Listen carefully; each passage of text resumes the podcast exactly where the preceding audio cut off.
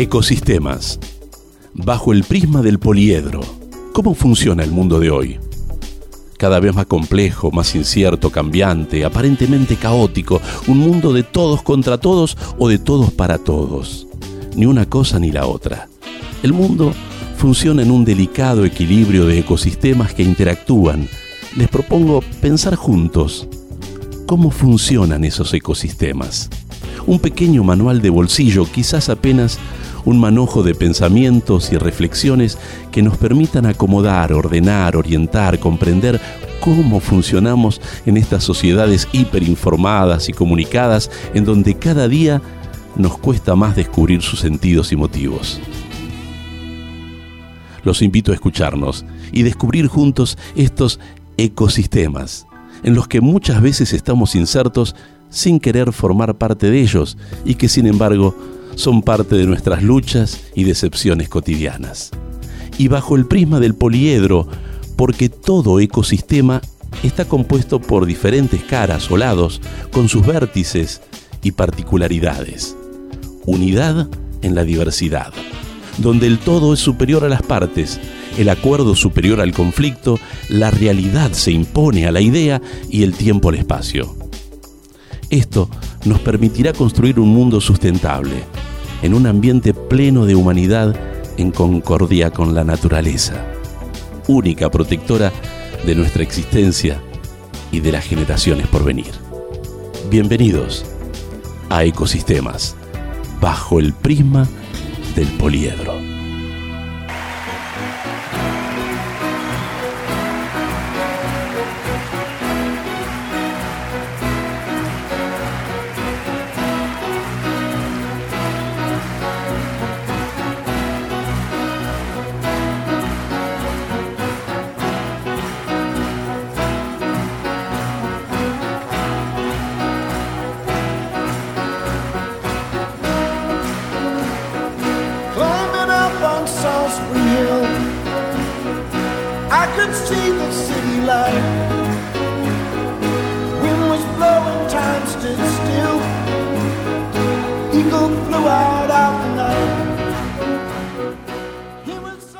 Sean todos bienvenidos a Ecosistemas.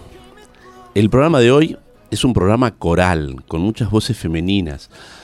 Generalmente cuando discutimos en la producción, sucede que nuestros invitados son varones. Entonces, eh, en la mayoría de los casos. En este caso vamos a tratar de empatar un poco y vamos a invitar a tres mujeres a un mismo programa para conversar un tema que mm, que le va a gustar, que le va a encantar y que seguramente no va a escuchar en otros lugares. Así que sean bienvenidos al ecosistema del cannabis. Eh, vamos a hablar del cannabis y en particular del cannabis medicinal. Y están con nosotros tres doctoras que nos van a ayudar a entender llanamente cómo es el ecosistema del cannabis. ¿A qué me refiero con esto? Me refiero al cultivo, me refiero a las plantaciones, me refiero a los trabajos que se hacen para poder conseguir aquellas gotitas que aparentemente, digo yo, se estudia, se establece, mejoran la calidad de vida de la gente, de quienes padecen dolor, sufrimiento, comportamientos inadecuados socialmente, digamos, para tantas cosas parece que sirve el cannabis que a veces nos perdemos en esa idea de que esto sería una especie de gota milagrosa. Nos acompañan hoy en Ecosistemas y les agradecemos la doctora Fabiana Banasco. Muchas gracias por venir. Fabiana eh, es médica clínica y eh, especialista en cuidados paliativos tiene un posgrado en endocannabinología y terapéutica del canábica de la Universidad de La Plata. Está con nosotros la doctora Ana de Leo. Hola Ana. Hola, gracias. ¿Qué tal? ¿Cómo estás? Médica eh, generalista, homeópata. Unicista. Y unicista y posgrado también en endocanibinología. Cannabinología. Cuando termine el programa lo voy a pronunciar perfecto. Y la doctora Natalia Taratuto. Hola Natalia, ¿cómo estás? Es pediatra, especialista en neurología infantil, neuropediatra en el Hospital Materno Infantil de Tigre y directora médica de FEPI, Fundación para el Estudio de los Problemas de la Infancia. Ellas forman parte de una organización nacida hace poquito, pero con una interesante lucha y objetivos por cumplir, como es ProCant, con doble N, ¿no? ProCant, Profesionales de la Salud por el cannabis terapéutico. Después vamos a dar algunos datos más para que puedan localizarlas y tener este, preguntas y respuestas sobre, sobre estas temáticas. Bueno, sean todas bienvenidas a Ecosistemas. Em, yo siempre intento romper algunos paradigmas y en este caso, en el del cannabis, yo pienso en que hay una gran contradicción en la que estamos metidos y no sabemos de cuándo y cómo. ¿A qué me refiero? El Estado tiene como fin último el sentido común, el, el bien común de la gente. ¿Para qué hago un Estado? Para generar un bien común de todos. Y dentro de ese bien común, los valores que el Estado debe proteger son la libertad, la vida, la salud, la privacidad y la dignidad de la gente. Digamos, todos valores que podemos estar de acuerdo y firmarlos, están en la Constitución y forman parte de nuestra forma de vida. Ahora, ¿qué pasa cuando el Estado, en procura de cuidar estos valores, prohíbe, sanciona, condena y además lo hace de forma brutal, digamos? Lo que tiene que ver con aquellas sustancias prohibidas que hacen que el Estado actúe, a veces eh, demencialmente, ante el consumo de algún tipo de sustancia, y mucho más cuando vemos que esa sustancia lo que hace es alargar la vida, dar mejor calidad de vida a la gente. Entonces, esa contradicción es inaudita. ¿Ustedes lo viven así o no?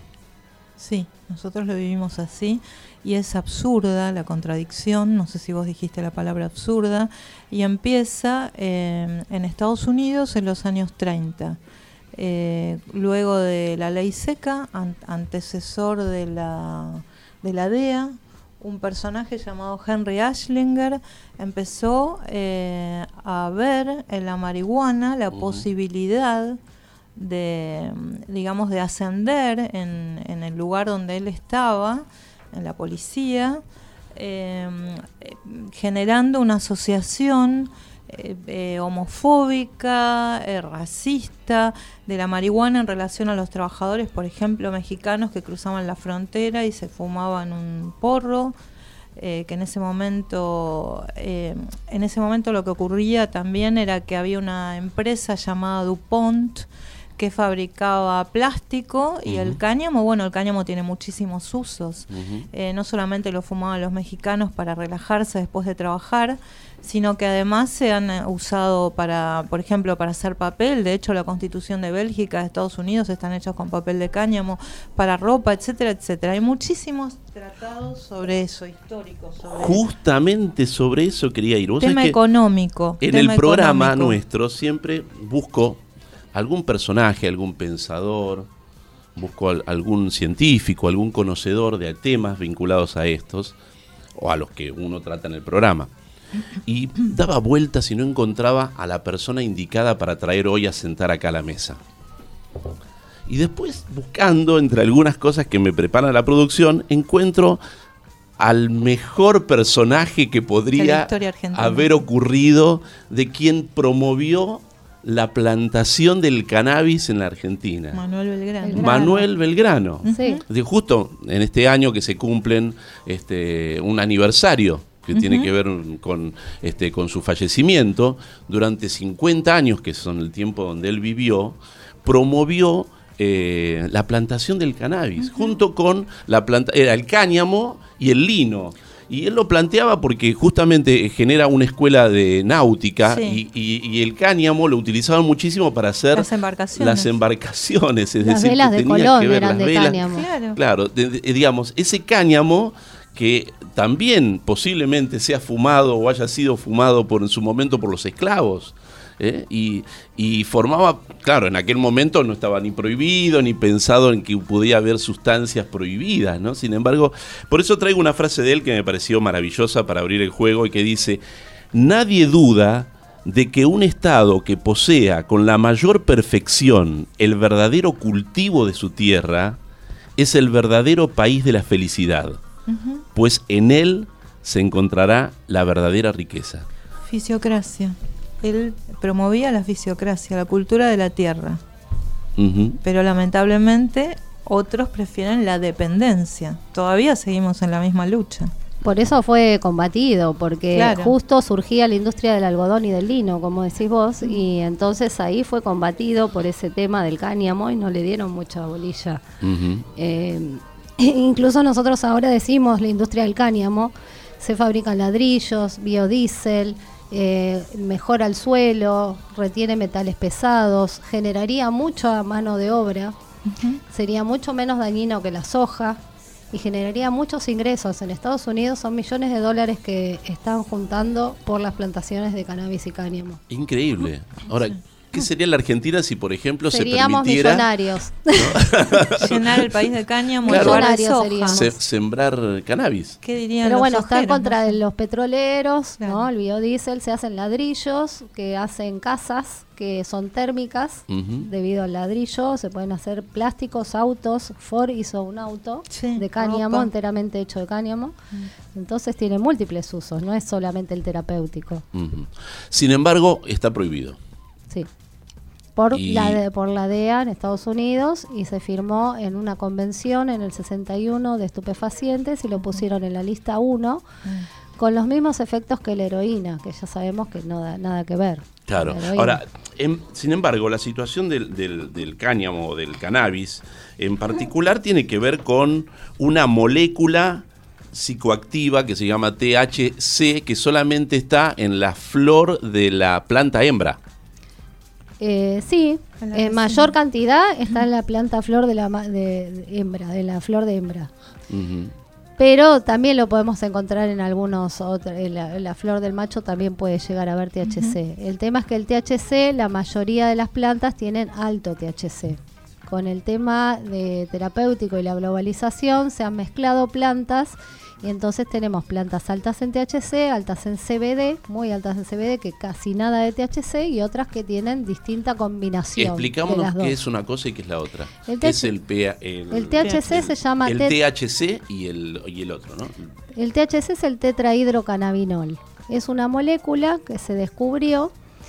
Eh, En los años en 60. Los años 60. 63 que él quería saber cuál era el problema con la planta de cannabis, entonces... Es decir, no eh, sabían, la habían prohibido, pero no sabían por qué. No sabían por qué, sabían que producía algunos efectos cerebrales. Eh, la habían prohibido con esta con esto que cuenta Anita, ¿no? De, prejuicios raciales y de control de, los mexicanos y de las migraciones y demás. Eh, quiere, es un científico israelí que quiere descubrir a ver qué es lo que pasa, qué tiene la planta que produce ese efecto placentero, de bienestar, de sensación de placer. Eh, entonces ah, busca las plantas por izquierda, las busca las plantas a la gente, le retienen sus plantas y demás, eh, eh, se las busca a los militares, se las lleva y las analiza. Y ahí descubre que hay un principio activo que se llama THC. Esa molécula, años después, 30 años después, se descubre que nosotros tenemos en el cuerpo una molécula similar que se llama anandamida. Le ponen anandamida, que ananda es felicidad, alegría en sánscrito. Y es igual, estructura química es similar al THC.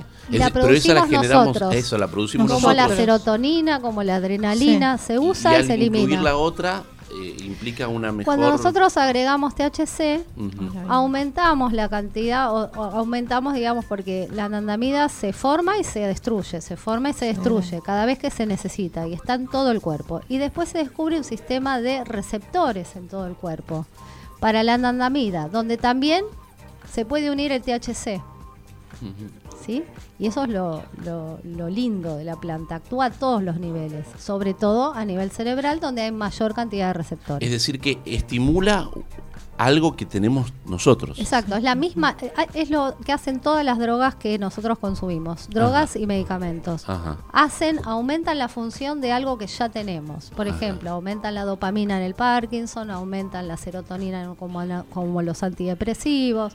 Bueno, pero la anandamida y el THC hacen lo mismo, abren la misma cerradura, son llaves similares. Que abren las mismas cerraduras y producen los mismos efectos. Y el CBD actúa en 65 lugares diferentes, también actúa a ese nivel de esos receptores, pero también actúa en otros receptores que se llaman receptores huérfanos y hacen otro tipo de acciones. Por eso diferenciamos acciones del THC y del CBD. El CBD sería principalmente ansiolítico, antiepiléptico, y, eh, y, los, y el THC haría todo el resto de las demás funciones. Procesamiento del dolor, del humor, del apetito, de la energía, del sueño, de eh, eh, la, gestión del estrés, por eso relaja muchas veces, es antiespasmódico, es, eh, es relajante, tiene muchas funciones. por eso es la molécula más prohibida. La, la pregunta que queda allí es, ¿es una adicción? ¿Esto puede ayudarnos y después uno puede desprenderse o queda indefectiblemente atado al consumo? Lo charlamos dentro de un ratito.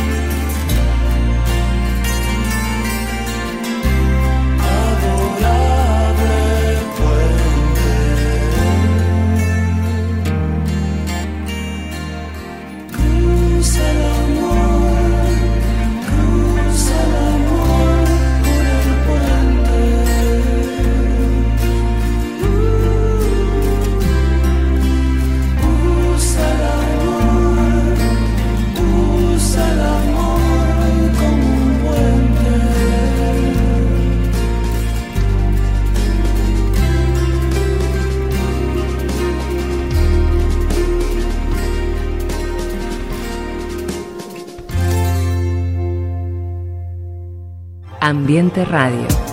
Equilibradamente, la radio del medio ambiente.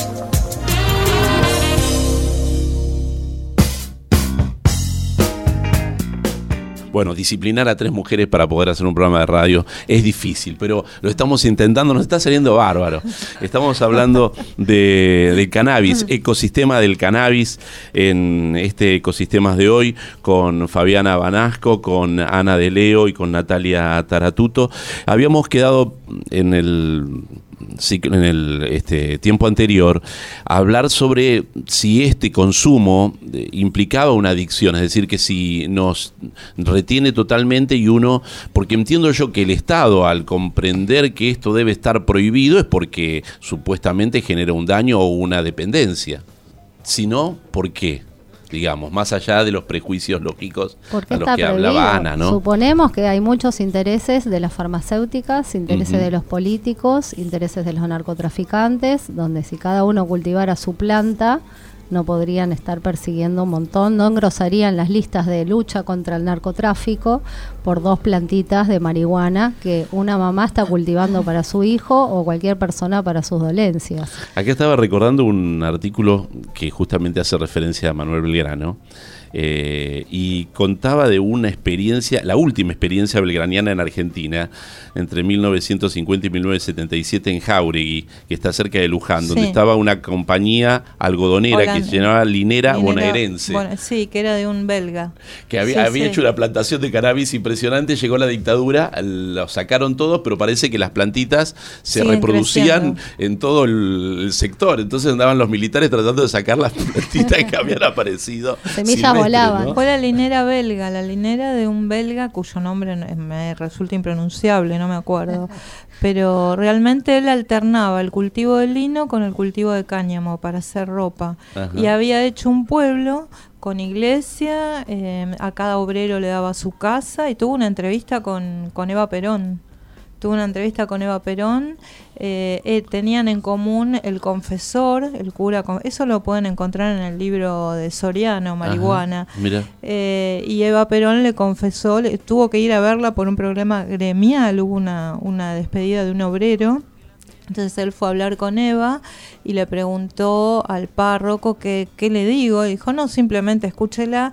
Y Eva le dice, estoy muy enojado con usted porque eh, se adelantó a las ideas de Perón.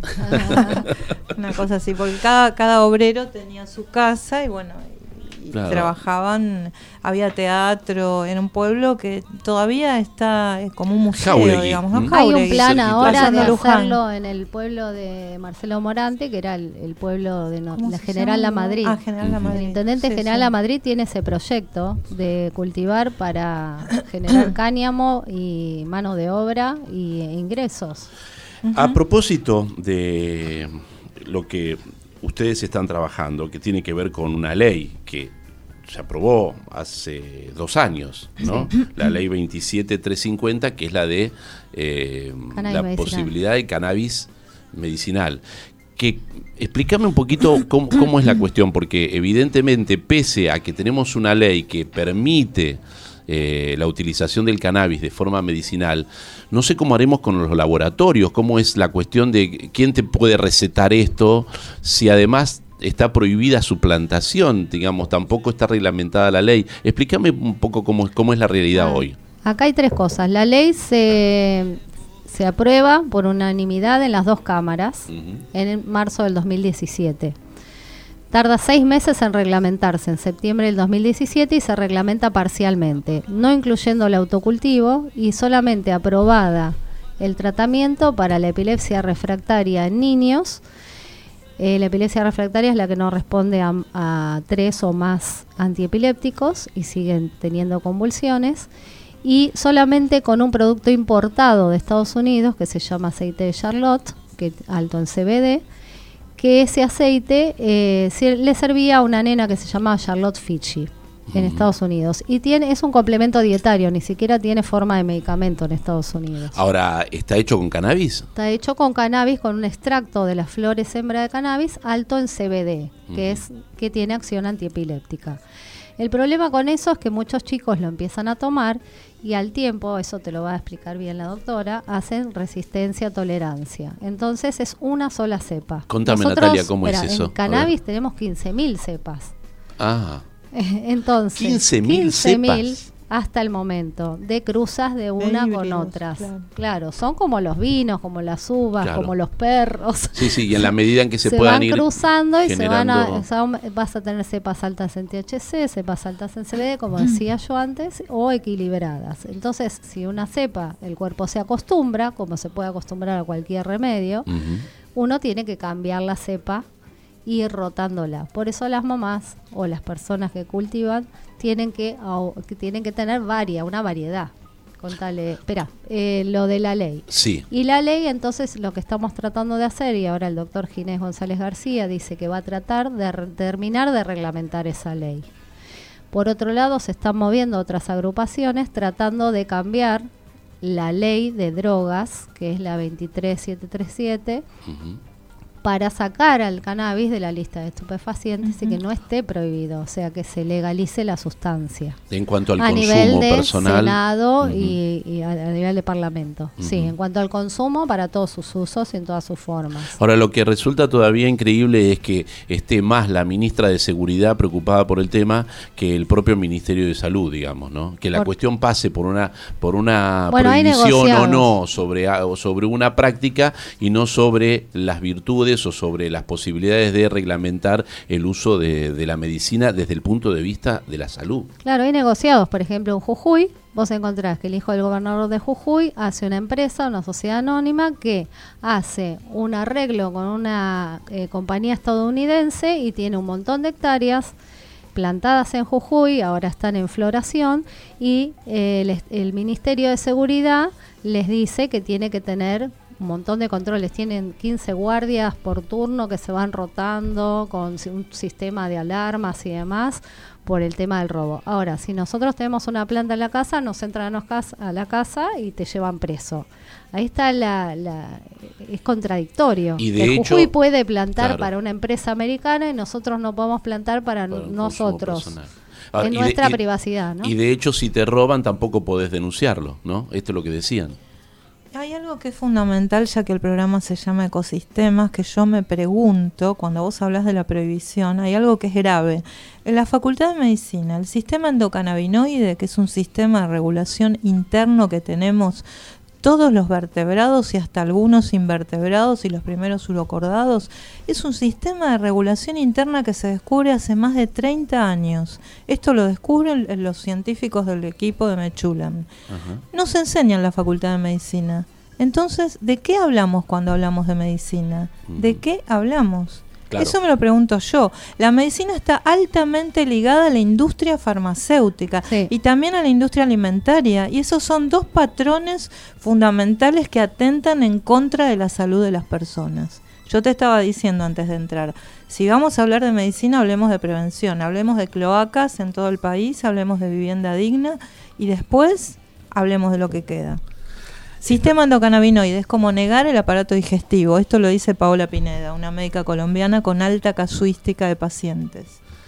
Lo está hablando una homeópata unicista, ¿no? Claro, esa es la, respuesta este, ubicándonos. generalista. Claro, pero claro, está bien, pero ubicándonos en la idea de eh, no hay enfermedades, hay enfermos, en función de la de la tierra, del contexto, del lugar donde uno puede estar, ¿no? Eso debería ser la medicina, no patrimonio de la homeopatía. O sea, la homeopatía lo que hace es ver la totalidad. Pero el médico que no que ve al paciente en una placa de Petri no debería llamarse médico. Debería llamarse investigador por ahí, no lo sé, porque si uno no sale, no amplía la mirada. Yo por eso me dediqué a cuidados paliativos, porque en la medicina yo hacía urgencias, y en la urgencia es todo rápido, ya le duele el corazón, esto, lo otro, demás. Pero cuando haces cuidados paliativos aprendes la medicina verdadera. Es la medicina integral, donde valoras el estado de salud físico, psíquico, psicológico y espiritual eh, y social. y social. O sea, el hombre no es solo un órgano. El órgano, como está muy, muy, muy parcializada la medicina, cada uno es especialista en un ojo, dentro del ojo, del glaucoma, esto, lo otro, entonces no ven un todo. Ya, ya me gustaba clínica porque abarcaba todo, pero cuidados paliativos abarca mucho más. Ahora, da la sensación que el cannabis está altamente vinculado a, a última instancia, digamos. No, no, para nada. al, bueno, que sea el paliativo final. Digamos, si no, pudimos con nada, bueno, a ver qué pasa con la gotita. No es nuestro caso. No es nuestro caso. Bueno, es No, no es nuestro caso y por otro lo que quería eh, decir es que... Y además Natalia porque es pediatra, así que... No, bueno, pero quería, lo que quería decir es que la medicina canábica ya de por sí tiene mucho que mucho con la, con miopatía de ver a la persona en, su, en el todo, ¿no? En la relación con su familia, con su ambiente, con un montón de cosas, una medicina personalizada no es, no es la patología lo que estamos viendo. Entonces uno apunta a la patología, sino a todo lo que le pasa, a ese, en mi caso, a ese niño y a su familia. Entonces, no, cinco chicos con el mismo diagnóstico no van a, responder a la misma planta, por ejemplo, a la misma genética, a la misma concentración de cannabinoides. Entonces hay que ir viendo específicamente en cada niño cómo reacciona. Ahora, Natalia, para eso necesitamos un estudio de, campo muy abarcativo como para poder tener referencias lógicas de cómo actuar en cada caso concreto. lo ideal sería tener estudios, pero la realidad es que, en la práctica lo estamos viendo continuamente. Entonces uno no puede no, ver lo que está ocurriendo, este, cómo responden los chicos a diferentes patologías y, el, y cómo les cambia la vida a ellos y a sus familias. Estamos en el ecosistema del cannabis. Quiero despertarme en un mundo agradable.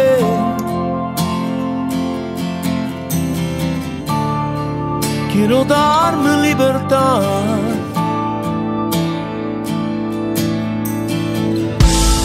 Ya no quiero dar lo que no tiene sentido.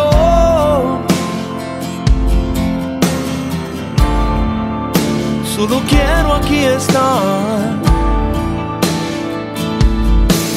Todas las personas pueden mejorar, todos los caminos pueden ayudar. Si estás ahí, si lo deseas, este es mi sueño y el de muchos más. Esta es mi casa donde quiero estar. Calmar mi sed, viajar.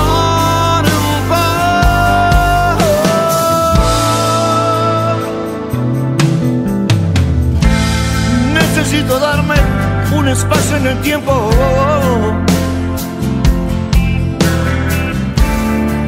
Ser muy claro al hablar. Sin informaciones que castiguen mi centro. Solo quiero alcanzar pueden mejorar, todos los proyectos pueden ayudar. Si estás ahí, si lo deseas, este es mi sueño y el de muchos más. Esta es mi casa donde quiero estar. Calmar mi sed, viajar.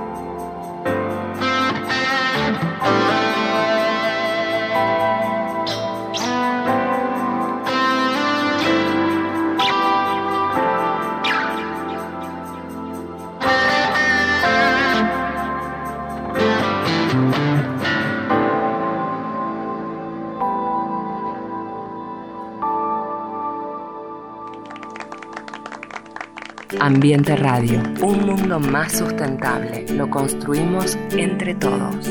Ambiente Radio. El medio para cuidarlo. El medio para cuidarnos. Estamos en el ecosistema del cannabis, eh, charlando con la doctora Fabiana Banasco, con la doctora Ana De Leo y con la doctora Natalia Taratuto. Y mm, me había quedado pensando en cuántas veces se utiliza también al cannabis como placebo, digamos, a la idea de que es la gotita milagrosa y que, eh, bueno, no importa, pero si en la cabeza nos, nos resulta que cambiamos la actitud o le prestamos atención, ay, esto no lo podía hacer, pero ahora que tomo la gotita lo puedo hacer. Digamos, como que hay, no, sé si me entienden, a veces no soy claro, pero quiero... que ese placebo también da resultados, digamos, porque eh, te mejora de otra forma, pero quizás esté consumiendo agua. Hay un efecto placebo que parece que es una mala palabra, y el efecto placebo es yo me siento acá y estoy cómoda. Por ahí me dolía un dedo y ahora no me duele porque estoy muy cómoda hablando. Después cuando me voy me acuerdo que me dolía el dedo. Y hay, también hay un efecto nocebo. Yo médica, te digo a vos, tenés dos meses de vida, que eso es algo de las películas yankees, absolutamente, no existe, nadie sabe cuándo alguien se va a morir. Podés tener una idea, un pronóstico, pero además no lo podés decir. Vos sos palabra autorizada, sos médico, no podés decir eso, estás dictando sentencia y estás matando a alguien. Eso es efecto nocebo. En cuanto al efecto placebo, siempre existe el efecto placebo. Una buena relación médica tiene que estar dotado de un efecto placebo, chicas. ¿Están de claro, Si no, no volvés al mismo si no, No. Entonces el efecto placebo no es mala palabra y no se sostiene en el tiempo. O sea, vos tomás una gota, diluí, una gota de anís diluida. Yo te digo, toma, con esto se te va a ir la fiebre. Y vos dices, ay, sí, se me pero de pronto se te va por un rato y después te sube la fiebre porque la gota, tal vez el alcohol te hace algo, pero la, el anís específicamente no es un antitérmico, un antifebril hablando en términos alopáticos. Entonces no se sostiene en el tiempo, eso es lo que ocurre con el efecto placebo. y no es mala palabra. Claro, y le das a un chico que tiene convulsiones, ¿qué efecto placebo va a haber? Si el pibe no. está sabiendo lo que le estás dando y deja de convulsivar, o un, niño con autismo que empieza a conectarse, a mirarte, con los, a mirarte a los ojos, eso no es efecto placebo. Un chico de que durante tres años no te mira y de repente te mira no es un efecto placebo. El efecto placebo, bienvenido, siempre Perfecto, no es mala palabra. Y una, y una, una perdón, una pequeña palabra. Esta planta está generando una revolución porque mm, eh, se modifica la hegemonía del médico. Habitualmente cuando uno sale de la facultad de medicina, no aprende a escuchar, uno sale como dueño de la verdad. Mm. Yo soy médica. Bueno, creo que dentro de las ciencias, la ciencia médica es la más hegemónica y a veces eh, resulta hasta de temor reverencial hacia lo que establece el médico y uno se siente como sometido por eso lo del paciente, ¿no? Lo del paciente viene claramente del médico, no del abogado. El abogado no dice tengo un paciente, dice tengo un cliente, claro, pero el único que tiene pacientes es el médico y el tipo que es paciente porque tiene que esperarlo un montón de tiempo y además eh, porque no puede hacer nada ante el conocimiento hegemónico que le establece la medicina que hasta te pone los días que vas a vivir, digamos. Cuando me quedé pensando en eso, Ana, que uno debería vivir pensando que este es el último día de nuestras vidas, digamos. Cada día debe ser el último día de nuestras vidas en pensar de que podemos estar en conciliación con, nuestro entorno y con, con, lo que estamos haciendo, ¿no? Que eso es lo que nos da la paz de poder dormir tranquilos, ¿no? Acá los mal llamados pacientes son los que nos vienen a enseñar y a empoderarse con el uso de la planta. Entonces, como médico, lo que nos queda es escuchar y acompañar. Y muchas veces, o sea, yo cuando empecé con esto, es por los pacientes que me vinieron a hablar y a preguntar. Ellos vienen empoderados. ¿Qué decías, no, no, quería decir lo mismo que Ana prácticamente, que creo que también eso es lo que no, por ahí no permite que nuestros colegas médicos acepten la planta y todos sus beneficios, porque todos empezamos con o por una dolencia personal o por algún paciente que nos vino a consultar y la realidad es que cuando a mí vino el primer paciente a hablarme del aceite de cannabis yo no tenía idea de lo que me estaba hablando. Y por suerte tengo la mente, mente eh, abierta, y vi el resultado en estos chicos y eso hizo que me empezara a interesar y aprender, pero sobre todo escuchar a las madres que son las que tenían experiencia, a los cultivadores que son los que saben. Eh, entonces, bueno, hay que, hay que tener una cabeza particular para poder aceptar el conocimiento de, pacientes, de madres y de cultivadores, no de la propia medicina. Hay algo que cambia acá, porque nosotros le damos el poder al paciente, como vos decís, a la persona que está haciendo el tratamiento, porque es la que tiene que registrar y observar el efecto del cannabis en su cuerpo, para decirnos si anda bien o anda mal. No, ahí nosotros no podemos hacer nada. todo muy lindo, pero ¿qué hacemos cuando esto es motivo de ganancias, digamos. Cuando esto es motivo de lucro, de esto del placebo o esto de que te estoy dando algo que, que tiene, qué contenido es.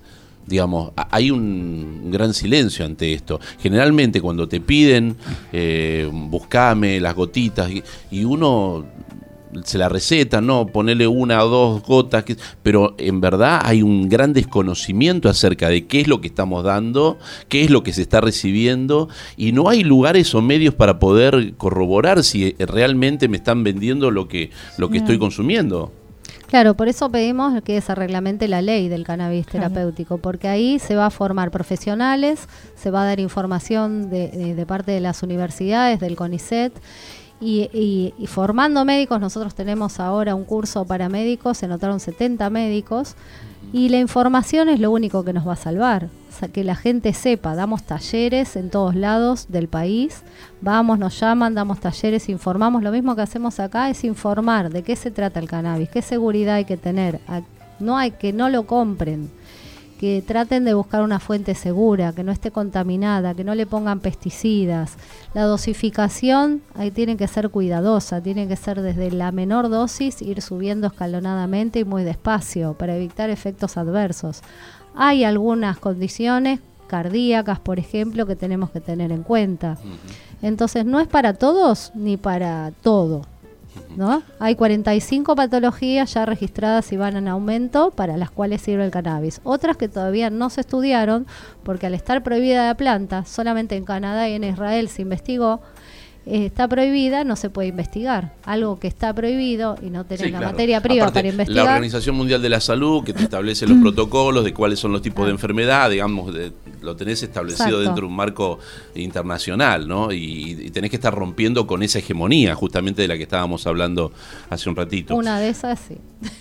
¿Eh? Una sería esa. Claro. Después hay otras. Eh, había tomado información que en el mes de febrero, en el hospital El Cruce de la localidad bonaerense de Florencio Varela, es un hermoso hospital, lo conozco, tuve la oportunidad de recorrerlo, de alta complejidad. Y ahí está cerca, cerquita está la, Universidad Jaureche también.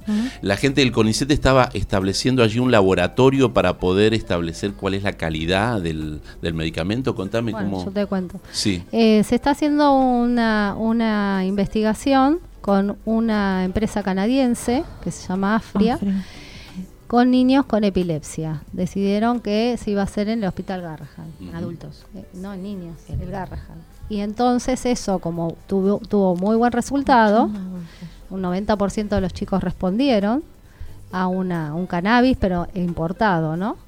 Entonces repiten esto en el Hospital del Cruce, que lo van a hacer para epilepsia en adultos. Ah. Además, el CONICET eh, lo tiene que presentar, todavía no lo presentó, dijo lo iban a hacer ahora en marzo, el 6 de marzo para hacer análisis de los aceites en forma accesible, porque actualmente se está haciendo en La Plata, en Rosario, en La Uva, en ¿Hay laboratorios oficiales que lo hacen? Sí, laboratorios de universidades lo pueden hacer con un costo. El más caro creo que está en 2.600 pesos. En la ¿Qué significa eso? Que yo voy con el frasquito y me cuesta eso que me digan qué tiene dentro. Te va a decir qué cannabinoides, los principales cannabinoides que tienen, que son el THC, el CBD y el CBN, que pueden estar en formas ácidas y activas, que eso es más complicado, pero bueno, eh, a nosotros nos sirve toda esa información para saber qué es lo que le sirve a la persona. Si, es viejo se pone rancio, ¿no? Eso depende del tipo de aceite que utilizás, tiene que ser un aceite orgánico y hay que ver la fecha de vencimiento, pero eso se mantiene en la heladera y se mantiene, un aceite tiene como un año y medio o dos de vencimiento. Se pone rancio si vos lo contaminás, si la, el gotero lo pones adentro de la boca. Entonces contamina y lo volvés a meter en el goterito y ahí se contamina, pero si no, la, que sea rancio no depende de la calidad del aceite que usás, que en general en 30 mililitros no usás tanto aceite, no es el gasto ese. Pero vamos a hacer algo, hagamos de cuenta que no nos escucha nadie, digamos, ¿no? Eh, ¿Y mm, dónde consigo cannabis acá? Digamos, porque si está prohibido cultivarlo, no lo puedo producir acá. Y si no lo puedo producir acá, no lo puedo comprar. Entonces esto no lo podría preguntar. La única vía eh, legal es la importación para epilepsia refractaria. Bueno, bueno, pero está bien. No, no, se escucha nadie. Entonces, es el autocultivo. Para nosotros el, autocultivo, si yo no puedo cultivar, el cultivo solidario, que alguien cultive por mí, mi papá, mi hermano, mi amigo, o los cultivos asociativos, donde un montón de gente que sabe cultivar se asocia y te lo va a vender o, vos le vas a dar lo que necesite para su plantación y te va a dar el aceite. Imagino que en YouTube debe haber un montón de manuales de cómo se cultiva o cómo se produce, ¿no? Hay talleres, eh, tenés los talleres de mamá cultiva, talleres de familias cultivando, donde hay videos donde te, te muestran las buenas formas para hacerlo en forma casera. Eh, lo que sí recomendamos no comprar en la dietética porque y ni en Mercado Libre, donde dicen que aceite de cannabis, eso no tiene cannabis. Eso es todo un engaño y es una estafa que tampoco podemos denunciar. Claro, porque si está prohibido. no por qué no se saca de la venta de Mercado Libre. No se entiende. Debería estar prohibida. Bueno, pero evidentemente como es libre, se puede comprar y vender. es, autocultivo o cultivo solidario, cultivo asociativo. No hay otra en este país en este momento. Bueno, vamos a hacer una pausa, la última, y después pensemos juntos, tiremos algunas líneas de cuáles son los desafíos que tenemos por delante y cómo podemos este, ir por ellos.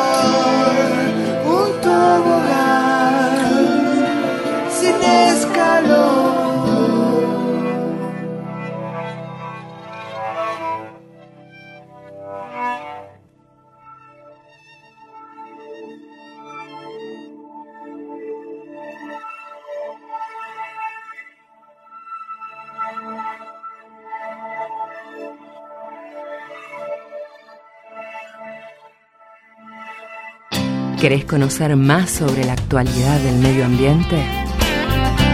Informate con Ambiente Radio.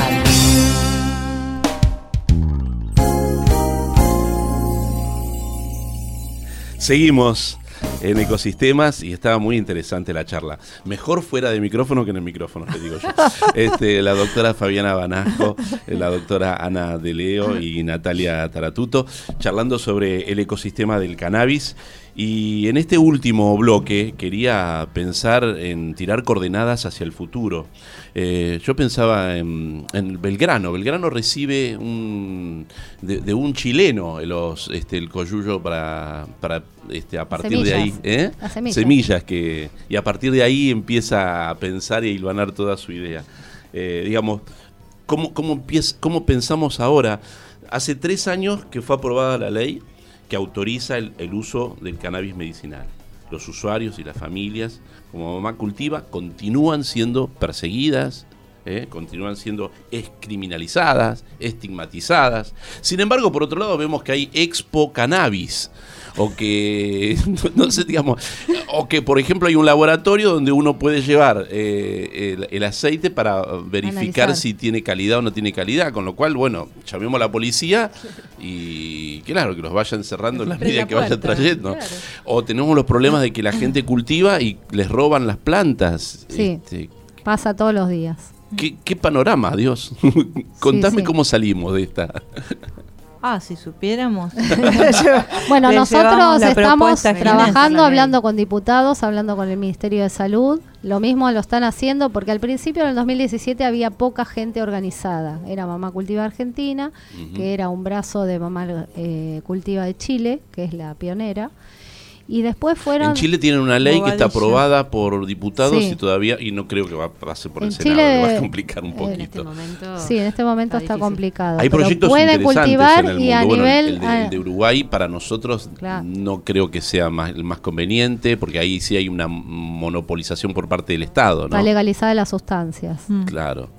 Y, solamente son 16 o 15 farmacias. No, no. Una cosa es cannabis medicinal o terapéutico. ellos lo, venden en una farmacia, una formulación específica que se llama, bueno, una marca y que tiene CBD, alto en CBD. Pero después autorizan clubes de cultivo que es a nivel recreativo, uso adulto, uso responsable, como decimos nosotros. está legalizadas las sustancias directamente, que, sería lo ideal, o sea, que no te persigan por las sustancias que vos consumís. Eso es, sería el mundo ideal. Acá no creo que eso ocurra, pero puede pasar. Nosotros estamos pidiendo y hablando con diputados, con, con, eh, gente de las cámaras, para que eh, cambien las leyes y también para que se termine de reglamentar la ley de cannabis medicinal, porque una expo cannabis había 56 mil personas la gente creía que era legal porque había una expo cannabis. y, pedían comprar aceite. capacidad para poder poner presos a 56 mil personas. Exacto, si cada uno tiene una planta, no. Igual había plantas de plástico que eran palmeras, no había. Sí, pero había todo, un, estaban las organizaciones que en ese momento en la ley era también estaba SECA, que es el Centro de Estudios de Cultura Canábica, eh, había, hay profesionales también como Marcelo Morante, la doctora Cochen, que eh, representaban al CONICET y a las universidades, pero ahora hay más de 40, 70 organizaciones canábicas en estos dos años, con ya muchas con personería jurídica, que están tratando de luchar porque las leyes cambien. Entonces nosotros vamos a hacer ahora una, un, una exposición, digamos, el día 28 de marzo en la Plaza de Mayo para con talleres, para información al público en general, para que todo el mundo sepa de, qué se trata. No, la idea es que haya una plantita y una persona muy conocida la plante. en la Plaza, de, Mayo. Es la idea. Y además algo muy muy característico. Al lado del Monumento Belgrano, por favor. Sí, sería bueno. Ahí estamos invitando a todas las organizaciones que hagan en todas las plazas del país, porque nuestra idea que sea federal, una una taller e información al público en general, porque hay mucha desinformación y ya sabemos que desde el gobierno no se informa. eh, entonces lo tenemos que hacer nosotros. ¿Vos pensás que Canadá, por ejemplo, teniendo, teniendo en cuenta que esta empresa canadiense que está trabajando con, o tratando de elaborar acá algún tipo de proyectos, Canadá es la que mejor mm, perfil tiene en cuanto a cómo legalizarlo? Cómo... Es que hay que, en Canadá se legalizó en el 2001 entonces nos lleva mucha delantera. Pero eh, los canadienses son canadienses, nosotros somos argentinos, hay que adecuar la ley al argentino. y entonces están viendo de hacer un proyecto similar, uno entre el canadiense y el uruguayo. Porque el canadiense te permite el autocultivo, te envían flores a tu casa, pero por ejemplo, si te llegan tarde, vos las compras en el mercado negro. pero ahí lo, lo monopoliza el Estado. Eh, acá nosotros en Uruguay eh, es libre, entonces hay que hacer una cosa intermedia. Sí. que, ah, la idea es que uno tenga acceso a plantarlo, a comprarlo en una farmacia, a traerlo de afuera o pedirle a alguien que te lo plante. Esa sería la idea, o sea que todo el mundo que sea accesible y gratuito para el que no lo puede pagar, y el que lo quiere pagar que lo compre. Hay algunas discusiones acerca de la cantidad de plantas que podría mm, uno no importa, una o 40, o si es por metro cuadrado, cómo debería ser eso, digamos. Eh, al ser ilegal, 1 a 40 es lo mismo. Eh, tenemos madres que tienen amparos hechos. Mm. Porque justamente pasa esto de la epilepsia refractaria y necesitan rotar de cepa cada 3, 7 días. Entonces necesitan diferentes plantas con diferentes genéticas para poder ir rotando para los hijos. Entonces, poner un tope es muy difícil. Claro, eso, es lo que no, no... Entonces han hecho amparos con jueces muy benignos que por suerte les han dado el amparo, y, pero son contados los casos. Ahora es incomprensible tener que llegar a un proceso judicial costosísimo, seguramente, porque hay abogados de por medio, no, no debe ser fácil eh, litigar en este campo y, conseguir ese tipo de medida y además que se la respete después, ¿no? Porque si uno tiene que estar mostrando el oficio siempre con la orden del juez para porque que no... después te allanan, se llevan las plantas y no preservan las plantas. Lo logramos en La Plata, allanaron a una abuela que cultivaba para su nieto, Araceli Rea, y eh, preservaron en ese caso, sabían que era medicinal, que era terapéutico para el niño, entonces preservaron las plantas. Pero para todo eso hay que dar información también a la personal policial, al personal judicial, que al decir que la ley no lo permite, no te dejan. Y te destruyen la casa porque te hacen allanamientos violentos por narcotráfico. Claro, claro. Eh, entonces es muy difícil, es muy difícil tener una planta y no tener miedo. Ahora después tenés... Este, la han eh, apremiado. Después tenés encarcelados. A mí me sacaron fotos en la puerta de mi casa. Y da mucho miedo eso. un seguimiento, digamos. Sí.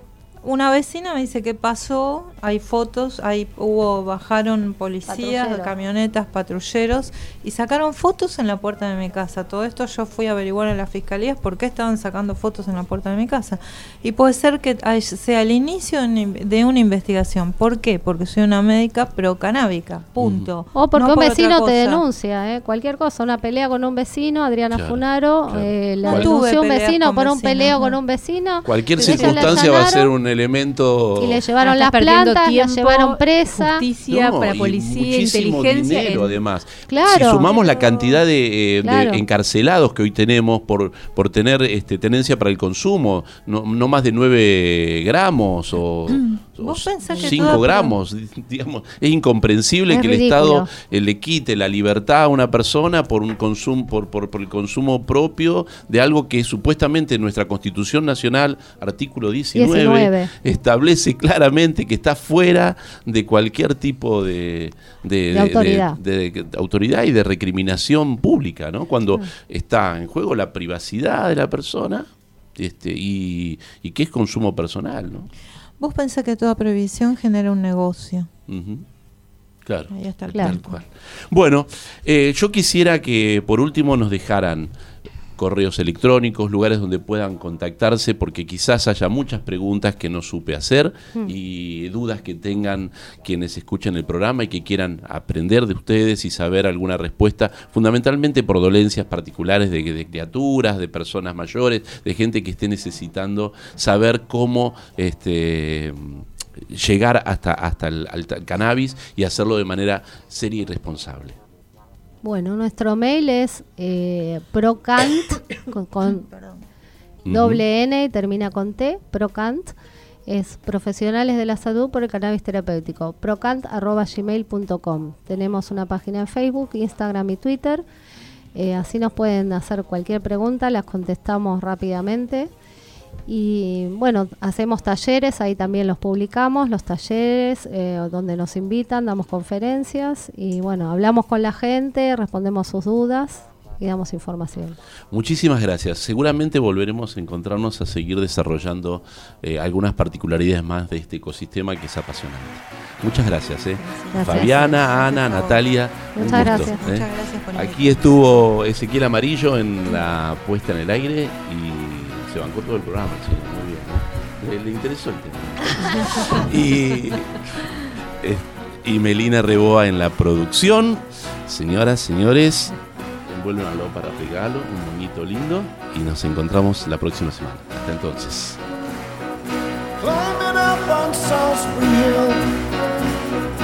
I could see the city light. Wind was blowing, time stood still. Eagle flew out of the night. It was something to observe. Came it close, I heard a voice standing, stretching every nerve. Had to listen, had no choice. I did not believe the information. I just had to trust imagination. My heart going.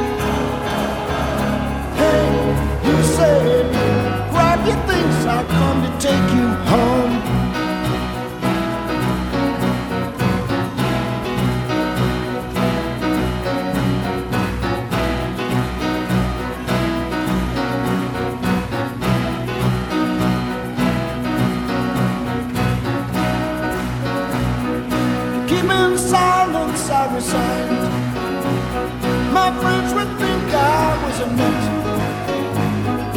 turning water into wine. Open doors would soon be shut. So I went from day to day, though my life was in a rut, till I thought of what I'd say, which connection I should cut. I was feeling part of the scenery. I walked right out of the machinery. My heart going.